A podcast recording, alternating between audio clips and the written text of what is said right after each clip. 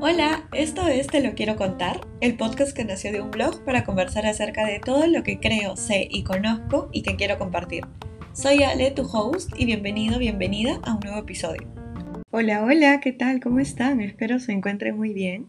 Yo soy Ale, su host, así que bienvenidos, bienvenidas a un nuevo capítulo de Te lo quiero contar. Este ya es el capítulo número 17, no puedo creer que he grabado tantos, que he hablado tanto también y de que he recibido su apoyo, por supuesto. Así que siempre inicio como que agradeciéndoles y dándoles como que este update. Y nada, espero que sigan apoyando el proyecto y que les siga gustando, por supuesto, cada uno de los capítulos. Eh, ahora que he retomado, porque sí les conté en el capítulo anterior que lo había dejado como por unas semanas, es como que me estoy sintiendo un poco más feliz también porque estoy hablando temas eh, no solo de los que quiero hablar, que de eso fue el inicio, sino que también están como en sintonía con lo que yo estoy sintiendo y siento que eh, ahí hay como que más pasión para, para hablar. Así que yéndonos por ese lado, en el capítulo pasado hablamos de amor, como el love bombing y el ghosting, pero esta vez quiero contarles algo y hablar de un tema que es un poco más personal y que creo que también les va a gustar muchísimo que, bueno, para los que no saben, yo vivo sola hace ya casi un año, justo hoy que sale este episodio del podcast que es 31 de enero y mañana 1 de febrero, bueno, el día de mañana yo cumplo un año viviendo sola y no puedo creer que lo haya logrado porque a inicios, o sea, sí sabía que podía hacerlo, pero no puedo creer que ya pasó un año y que de ahí solamente sí, sí o sea, hay que esperar de que siga corriendo el tiempo. Y nada, me he hecho una sorpresa a mí misma para celebrarlo, porque creo que es una decisión de vida y que hay que celebrarlo, por supuesto. Primero mi idea era como quedarme en casa y estar como una date with me, como que solo conmigo, pero quería hacer algo más, así que nada, ya les contaré lo que se viene en el próximo capítulo. Así que em, con esto quería contarles que, bueno, yo conozco a bastantes personas que ya se están animando como que a dar este paso, que de hecho es eh, un paso difícil. Y aquí quiero contarles un poco más de mi experiencia, de que, de que por sí ya, eh, si es que se han independizado, puede que suene con ustedes, o si es que piensan hacerlo, si es que les puede ayudar en algo. Así que el día de hoy hablaremos del tema de que es independizarte por primera vez. Porque pues ya de ahí de repente si vuelves a casa de tus papás o donde era tu primer hogar, volver a hacerlo quizás es como un nuevo inicio, pero creo que la primera vez siempre es muy importante. Y quiero empezar contándoles em, un poco, por ejemplo, de manera local. Acá en Perú el tipo de vivienda para poder alquilar o comprar es un poco elevado y de repente es algo que no todos pueden acceder a ella. Y más porque también, eh, bueno, yo vivo en Lima, yo soy de Lima, siempre he vivido acá, pero Lima es como que un poco centralizado. Usualmente la mayoría de trabajos o de lugares o de cosas que quieras hacer siempre están como en distritos específicos y Lima es bastante grande. Entonces hay otros distritos que están a los alrededores que son más lejanos, pero creo que, que no se encuentra mucha diversidad, por decirlo así. No sé cómo sea en su país, Em, así que ahí me pueden contar en los comentarios. Y si es que es igual, pues bueno, pueden tener también como que esta misma incertidumbre al momento de mudarse, porque uno es elegir el lugar, como, ok, me quiero mudar, estoy en este distrito, si, quieres quedar ahí, buenazo, o si te quieres mudar de distrito, ¿a cuál voy? Y si es asequible para tu presupuesto y para todo lo que se da en una vida independiente. Y luego también ver si quieres alquilar, comprar o alquiler-compra, que también se le llama, que es eh, otra modalidad. Y eh, cómo quieras vivir y dónde quieras vivir, si es en un departamento, si es en una casa, y si es solo o sola, eh, si es con roomies o si es con tu pareja también. particularmente yo nunca he vivido con una pareja, nunca he hecho este tema de convivencia, yo estoy en, todavía en el plano de vivir con roomies que una de ellas es mi amiga y a las otras eh, somos cuatro chicas. vivimos en una casa este, bastante grande, de hecho. Y nada, una de ellas es mi amiga, que es la que me pasó la voz para yo mudarme. Y a las otras dos las conozco, este, pero nada, somos como que solamente roomies, ¿no? Entonces, son como que bastantes cositas que se tiene que evaluar antes de dar este primer paso. Y creo que muchas veces de repente ese puede ser el miedo, ¿no? Como quiero mudarme, quiero salir de casa, pero ¿qué hago? ¿Cómo empiezo? Entonces, y también por lo mismo que, les comentaba que como no es tan práctico de poder acceder a una vivienda, es por eso que muchas veces eso queda como truncado o como que toma un poco más del tiempo del que, se quisiera. Por ejemplo, eh, les cuento un poco más. Mi experiencia de mudarme, como les decía, era con una amiga. Eh, y a las otras dos chicas yo las conozco. Y aquí eh, quiero aclarar, yo soy hija única, creo que sí se los he comentado anteriormente en otros capítulos del podcast. Y que para mí, antes de mudarme, no, em, de fondo sonaron los pajaritos. Eh, antes de mudarme, yo tenía miedo de eso, de querer de compartir más que nada. Porque siempre he vivido en una casa donde yo era la única niña, la única adolescente, la única hija, o sea, no había nadie más. En la casa en la que yo vivía, que era de mis padres, somos una familia nuclear, entonces solamente vivíamos tres. Y yo no tenía con quién compartir, este, o sea, no había una manera en la que yo tenga una relación con alguien de mi edad menor, mayor sí, pero solamente mis papás. Pero no había como que esa relación. Y yo antes de mudarme, cuando ya había tomado la decisión y dije, ok, me voy a mudar y soy consciente que voy a tener roomies, dije, pucha, no sé qué tan fácil o difícil se me haga esa situación, porque pues es compartir, es ver a personas eh, todo el tiempo, yo no estoy tan acostumbrada a eso, o sea, tenía ese miedo pero de que por suerte cuando me mudé no me invadió y tampoco fue muy agresivo, de hecho.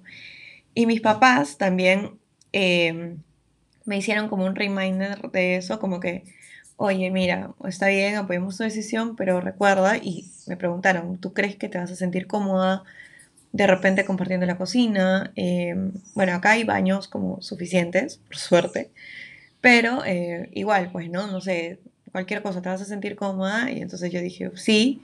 Y bueno, y si es que en algún momento no, pues tendré que aprender, pues, ¿no? A compartir. O sea, de una u otra manera tenía que dejar un poquito de lado ese hecho de que soy hija única y todo es para mí, sino empezar y aprendí a que tengo que compartir o ser flexible en ciertas cosas.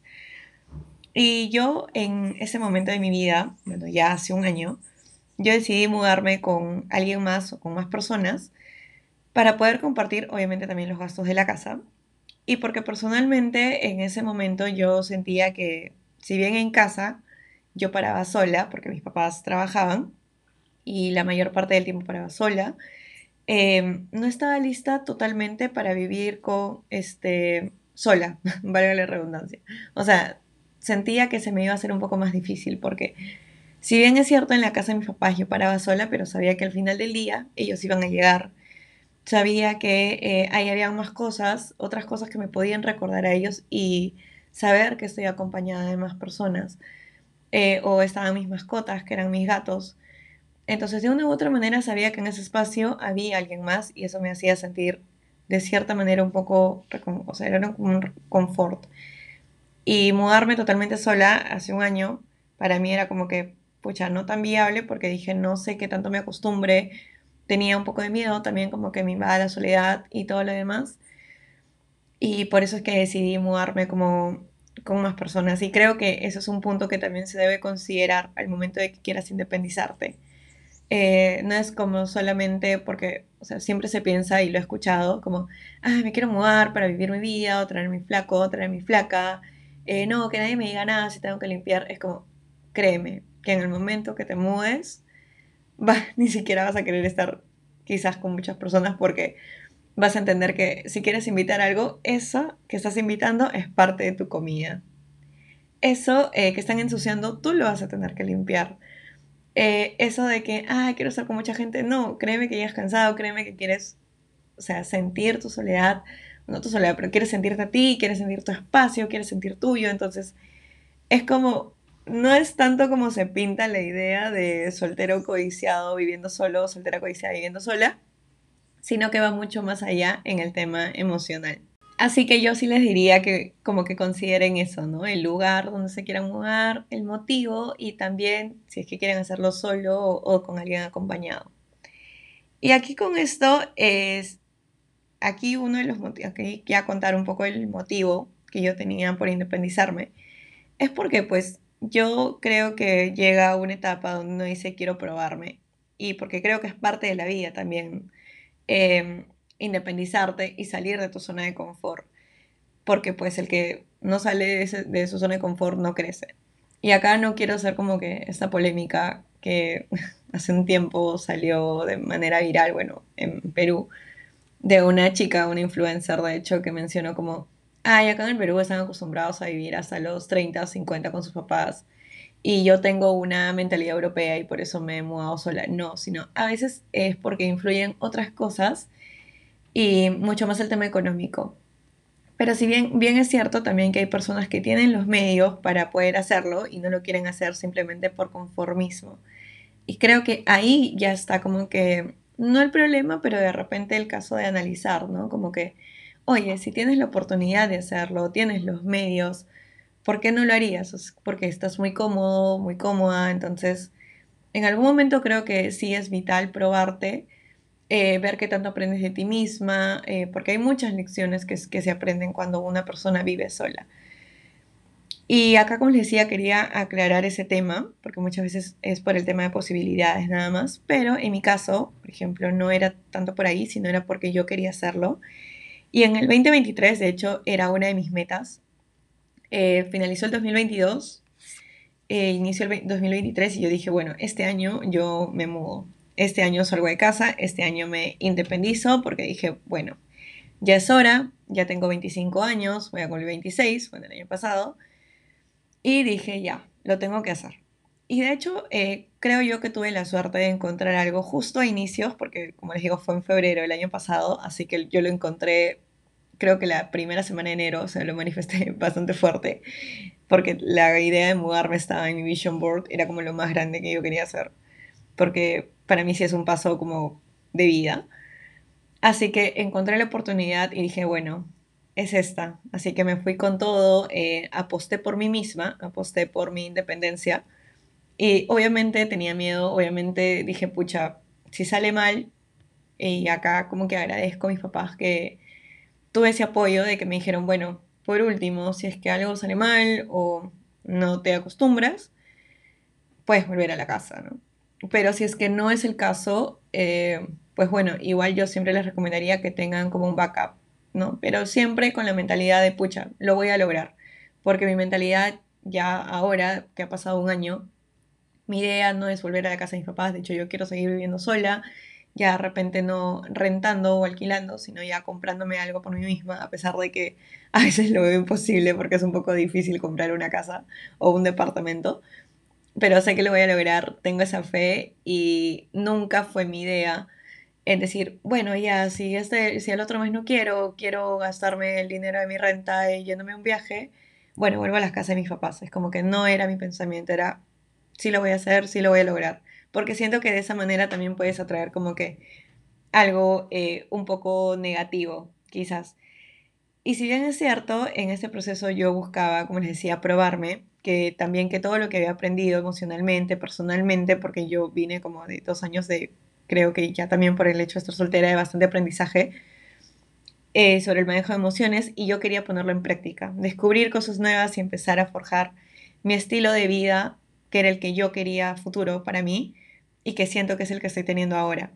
Que de hecho eh, el podcast también este, inició ya cuando yo me, me independicé y me mudé, ¿no? Porque tenía como que un poco de vergüenza estar hablando de esto o de temas, no sé, de sexuales o todos los temas que se han hablado en el podcast y que mi papá pase atrás como, ¿qué onda? No sé, y eso que creo que mis papás de una u otra manera escuchan el podcast, así que si lo hacen, saludos, pero no era el fin, ya más o menos ustedes me entienden. Y acá, en mi caso, eh, vivir con mis papás era cómodo hasta cierto punto porque, claro, uno va creciendo, va teniendo diferentes pensamientos, eh, diferentes formas, no sé, de querer hacer las cosas, entonces eh, personalmente yo no he vivido como que en una casa con reglas tan estrictas, a comparación de otras que he visto como, en esta casa se tiene que hacer esto, en esta casa se llega a tal hora, o...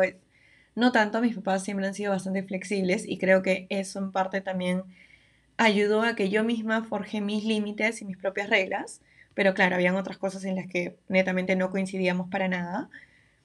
Eh, pero yo quise mudarme porque, como les decía, habían cosas eh, que hacía en casa, o sea, era cómodo porque habían cosas que yo en casa de mis papás no hacía y que ahora sí hago, como cocinar, limpiar, o sea, cosas tan sencillas que incluso, o sea, ahorita ya siendo adulta me da hasta vergüenza contarlo, como no sacar la basura o nada, porque, pues como era, no sé si, es, si esto eran todos los papás que tienen solo un hijo o una hija, pero yo sí he sido bastante engreída. Entonces, habían cosas que yo hasta el día que me mudé nunca había hecho, como eh, sacar la basura, cocinar, em, no sé, o sea, siempre mantenía obviamente mi cuarto organizado, ordenado, limpio, pero no porque me obliguen, sino porque a mí me gusta estar en un espacio que sea agradable a mi vista. Pero como que, o lavar la ropa, por ejemplo, o sea, yo no lo había hecho. Y cuando me mudé fue como la primera vez que empecé a hacer eso. Y yo como que cuando me mudé yo no sabía ni hacer arroz, o sea, yo no sabía cocinar. Y mis papás también tenían como que ese temor de que, pucha, ¿en verdad se acostumbrará o lo está haciendo por un tema de moda o de repente por querer vivir su vida un poco más, ¿no? Alejada de nosotros. Pero en verdad, este, todo esto lo aprendí y lo agradezco. Agradezco haber aprendido ahora hoy en día eh, porque creo que es cosa de ser un adulto funcional, o sea, no es nada extraordinario. Y no es como, ay, no, yo no cocino, es como que, Jani, necesitas aprender a cocinar eh, porque es supervivencia, o sea, es parte de ser un adulto funcional y de hacer ciertas cosas, ¿no? Entonces, como le digo, son cosas que se van aprendiendo y claro, eso es algo que yo no hacía en casa de mis papás y para mí era súper cómodo eh, solo dedicarme a trabajar y nada más, o a estudiar en su momento cuando estaba en la universidad, pero que ahora agradezco haber aprendido. Y ese proceso para mí, hasta el momento, en verdad ha sido bastante gratificante. Me siento bien de hacer esas cosas de lo que creo que mal se denomina ser como ama de casa, que es un chambón, pero yo creo que es muy útil para la vida. Y mi motivo principal fue por eso, por yo misma querer descubrirme y sentir que ya estaba lista como para dar este paso en querer forzar el estilo de vida que yo quería. Sin embargo, no todo es color de, rosa y creo que esto ya yo lo había contado en un par de capítulos anteriores del podcast. Había momentos donde la soledad sí me invadía. Eh, una vez leí una frase que es como estar solo y sentirte solo es una diferencia muy grande.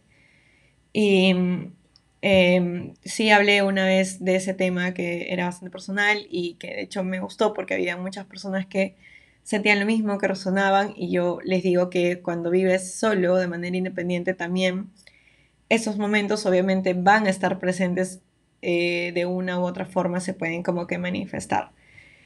Y una de las cosas eh, de repente que más me ha chocado a inicios o en este año, cuando, que ya voy viviendo sola, es cuando no ha habido nadie en la casa. O sea, como les decía, yo me mudé por el hecho de que eh, no sola del todo, sino con roomies, porque pues de cierta manera quería estar como acompañado, saber que hay alguien en la casa, también por temas de seguridad. Em, y una de ellas era mi amiga, entonces cuando yo estaba como un poco aburrida, como que iba le tocaba la puerta, conversábamos o ella venía, o sea, era como mutuo esto, nos encontrábamos en espacios comunes, como en la sala, en la cocina, en la lavandería, no lo sé. Pero justo hace poco, en realidad el mes pasado, o desde 15 de diciembre hasta lo que va de enero ahora, la casa en la que estoy, eh, que es una casa grande, ha estado totalmente sola. O sea, yo he sido la única viviendo en esta casa porque Dos de, eh, una de ellas se fue de viaje y sigue de viaje, ahorita no vuelve. De hecho, ahorita sigo totalmente sola en la casa. Eh, mi roomie se fue de viaje y bueno, tuvo unas cosas, ahorita no está en la casa, la que es mi amiga, ya hace unas tres semanas. Y la otra chica tampoco está, ya hace como un mes creo, o sea, no la veo para nada. Y sí he sentido como que esta soledad al 100, eh, pero siento que ya no ha sido tan incómodo como hace un año. Y yo ahorita, en estos momentos de mi vida, ya habiendo vivido un año sola, y ya viviendo ahorita, o sea, viviendo ahorita ya sin nadie que hay en la casa, o sea, no viendo a nadie, estando desde que amanece hasta que anochece, eh, sin nadie en la casa más que yo. Creo que sí, en mi caso, yo sí ya estaría preparada diciendo que estaría lista para vivir totalmente sola, o sea, sin nadie en un lugar que sea solo mío porque creo que de una u otra manera la vida o el destino me ha hecho como a ver, pruébate antes de ese año si eres capaz de vivir sola, ¿no? Y no enloquezcas. Y creo que hasta ahora va todo bien. La parte más difícil ha sido justamente cuando no tengo nada que hacer y es como digo, pucha, ¿con quién hablo? ¿Qué hago? O sea, ya limpié toda la casa, ya cociné, ya volví a cocinar, ya hice postre, ya hice todos mis deberes, entonces, ¿qué más, no? Así que eh, nada, ya me he acostumbrado a estar eh, conmigo misma, no solo en el aspecto emocional, sino en el aspecto también de estar viviendo y no viendo a nadie más. Em, también otra cosa que quería contarles que de repente puede sonar con ustedes, las personas que están viviendo solas o para las que lo tengan en cuenta, que se quieran animar a dar este paso, es cuando, por ejemplo, a veces quería ir de viaje de manera desprevenida, pero pues tenía que pagar una renta, tenía que ser responsable con eso y decía como, pucha, si estuviera viviendo con mis papás, me hubiera ido tranquilamente ese viaje o hubiera comprado esto tranquilamente porque pues todo lo que me hubiera ahorrado.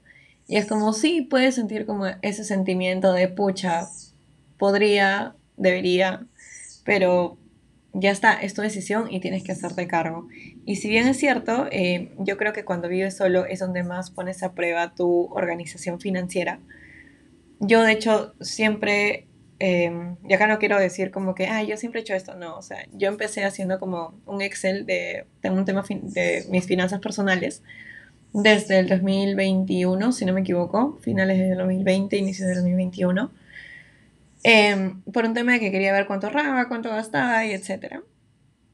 Eh, pero ahora obviamente trato de ser un poco más estricta, ¿no? O sea, ya hay, porque también tengo que cumplir con otras cosas que van con mi estilo de vida, cosas que quiero pagar o que quiero comprar o viajes que quiero hacer, entonces tengo que ser como que mucho más si antes era organizada, eh, ahora trato de hacerlo muchísimo más, ¿no? Y ver como que esas finanzas de manera diaria, como si fuera un mensaje de WhatsApp.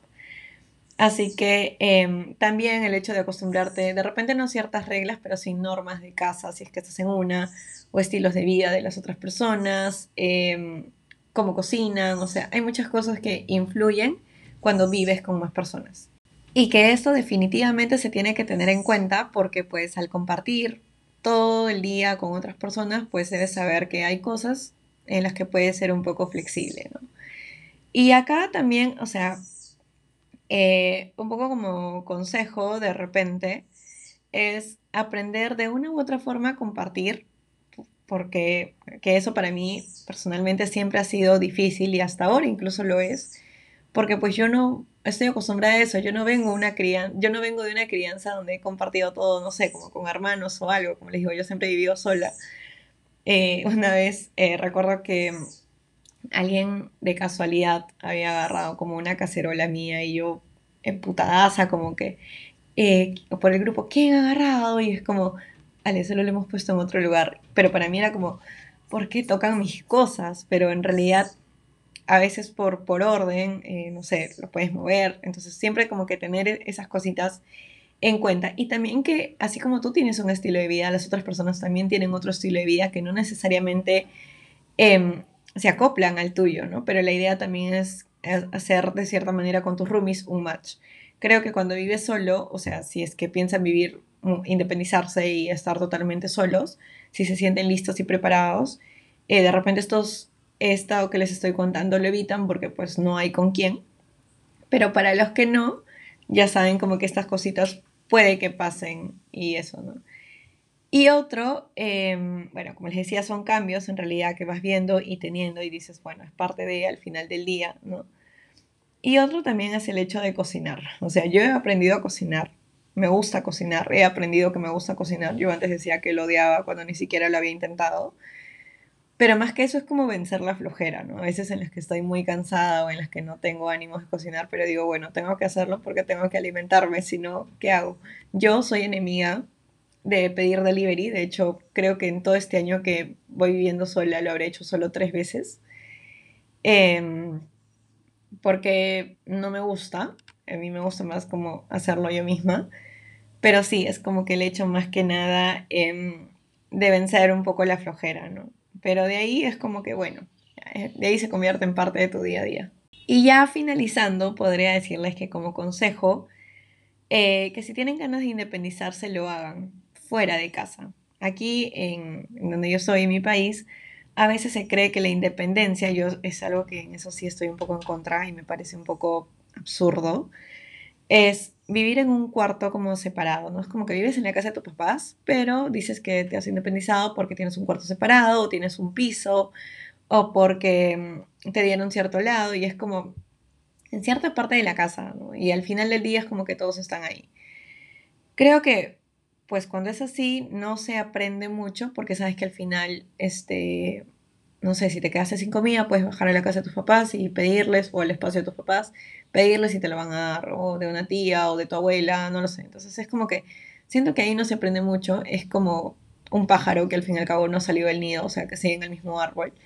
Y tienes que salir a volar, aprender a volar para irte y conocer un poco más de la vida. ¿no? Eso es como mi perspectiva. Yo eh, actualmente valoro muchísimo a las personas que viven solas, en realidad, porque siento que es todo un reto emocional, es un tema, o sea, de organización. Em, siento que es un riesgo también que han tomado. Y para mí eso hoy en día ya es primordial, ¿no? Al menos yo en la persona que busque, sí busco que viva sola ya de por sí, porque pues si yo puedo hacerlo, tú por qué no lo harías, ¿me entienden? Entonces, eh, y si es que no, y si es que veo que tienen las posibilidades de hacerlo ya también cierta edad, para mí es como un red flag. Pero claro, aquí yo hablo por mí. Y porque también pues yo pido lo que doy. Entonces es como, no sé, ya hay cierta edad, por ejemplo, yo ya con 26 años, eh, no sé, imagínense estar con alguien de 30. Pucha, ya como que acá en mi espacio es como que, ok, no hay miradas, no hay papás, estamos como que en paz e imagínense ir a su casa y pucha, tener que estar en su cuarto como que a solas y al costado está su mamá escuchando, no sé, qué incómodo para mí. Así que para mí eso es como que primordial. Y también que tengan un fondo, o sea, en el hecho de querer independizarse, ¿no? Acá yendo nuevamente a retomar ese tema. Piensen bien y si van a estar con roomies, elegir a las personas correctas, porque pues como les decía, ellas tienen diferentes estilos de vida, diferentes maneras de ver las cosas y tener en cuenta que deben compartir y ser flexibles en ciertos aspectos. Creo que lo ideal es desde el inicio dejar las cosas en claro, ¿no? Como que a mí me gusta esto, a mí me gusta el otro, eh, si vas a cocinar tal cosa, este, prende, no sé, el aire ese que, que vuela, eh, o a partir de tal hora no escuchas música tan alta porque mira, yo suelo dormir esta hora, o sea, un poco de flexibilidad, mañas. No es la idea de que, no, a tal hora este, ya no puedes hacer esto. No, porque pues no te estás mudando a un convento ni a un servicio militar. Se supone que es un lugar donde tú estás queriendo ser libre. Y en verdad, a veces, em, a veces toman la opción de mudarte con tu mejor amiga y tu mejor amigo y en algunas ocasiones puede que no sea la mejor opción porque si bien pueden ser amigos eh, muy cercanos, puede que en la convivencia eso se, se transforme en algo totalmente diferente. Por ejemplo, yo con mi mejor amiga eh, nos llevamos súper bien. Hemos viajado dos veces juntas, por los cuales hemos convivido eh, por menos de una semana en cada viaje y nos hemos dado cuenta que no funcionamos viviendo juntas. O sea, yo no me mudaría con ella y ella no se mudaría conmigo. ¿Por qué? Porque no tenemos maneras ya un poco muy diferentes de hacer las cosas, eh, del orden y de todo lo demás. Sin embargo, con mi roomie, que es mi amiga, nos damos cuenta que, bueno, sí, sí le hacemos, o sea, ya vamos viviendo juntas un año, así que sí nos va bastante bien con eso. Y así que por eso seguimos como que un año acá, ¿no? Y también creo que esto es como que lo más importante si vienen eh, de vivir con sus papás, no tengan miedo en decirles, eh, contar esta decisión que ustedes están tomando con sus padres. Porque sí he escuchado como el, ay, tengo miedo que mis papás no me dejen. Y aquí es como un, a ver, o sea, Tú ya eres mayor de edad, eres un adulto o una adulta y debes portarte como tal. Si es tu decisión, haz respetar tu decisión. Em, comunícalo de manera asertiva y es como, oye, o sea, no debes estar esperando que ellos te autoricen o no, porque si no, pues sigues dependiendo de las emociones o de las decisiones de ellos. Y si tú ya eres una persona consciente, es como, ya eso parte de tu deseo, de tu necesidad. Tampoco con esto digo como, como que lleguen un día a casa y decir, ah, me mudo, chao. No, también por un tema de respeto y porque pues los papás suelen preocuparse o las personas con las que tú vivas. De repente algunos viven con sus tíos o sus papás, este, perdón, sus abuelos. Entonces, como que comunicar eso de manera asertiva, ¿no? Y que es una necesidad, que es un deseo que quieren experimentar, que lo hacen por descubrirse y, y nada, ¿verdad? si es que ellos no están de acuerdo, eh, en tratar de entender como que por qué no estás de acuerdo, pero si ven que ya es un tema de un poco acá de como que no te quiero soltar, pues bueno, eso ya es algo que ellos tienen que resolver, no tú. Y aquí sí es como que hay que ser bastante conscientes, creo que en este tema. Así que nada, quería contarles esto, eso ha sido mi experiencia, espero que si en algo ha podido ayudar este capítulo a que se animen a tomar esa decisión o que se sientan tranquilos, felices o un poco acompañados y ver que no han sido los únicos que han pasado por estas situaciones. Eh, me siento muy feliz en verdad de, de, compartir esto, si es que suena con alguno de ustedes. Y pues nada, en verdad me alegro mucho y si quieren compartir algo más, ya saben que pueden escribir al Instagram de Te lo quiero contar, podcast. Así que nada, un abrazo a la distancia. Ese fue el capítulo de hoy. Nos vemos la próxima semana o bueno, nos escuchamos, mejor dicho, porque ahora ya no estoy haciendo los formatos de video por cosas que ya les contaré. Estoy, he vuelto nuevamente al audio. Pero nada, son cosas que uno en realidad va aprendiendo y baches siempre va a haber. Así que nada, buena suerte en todo y nos escuchamos la próxima semana. Bye.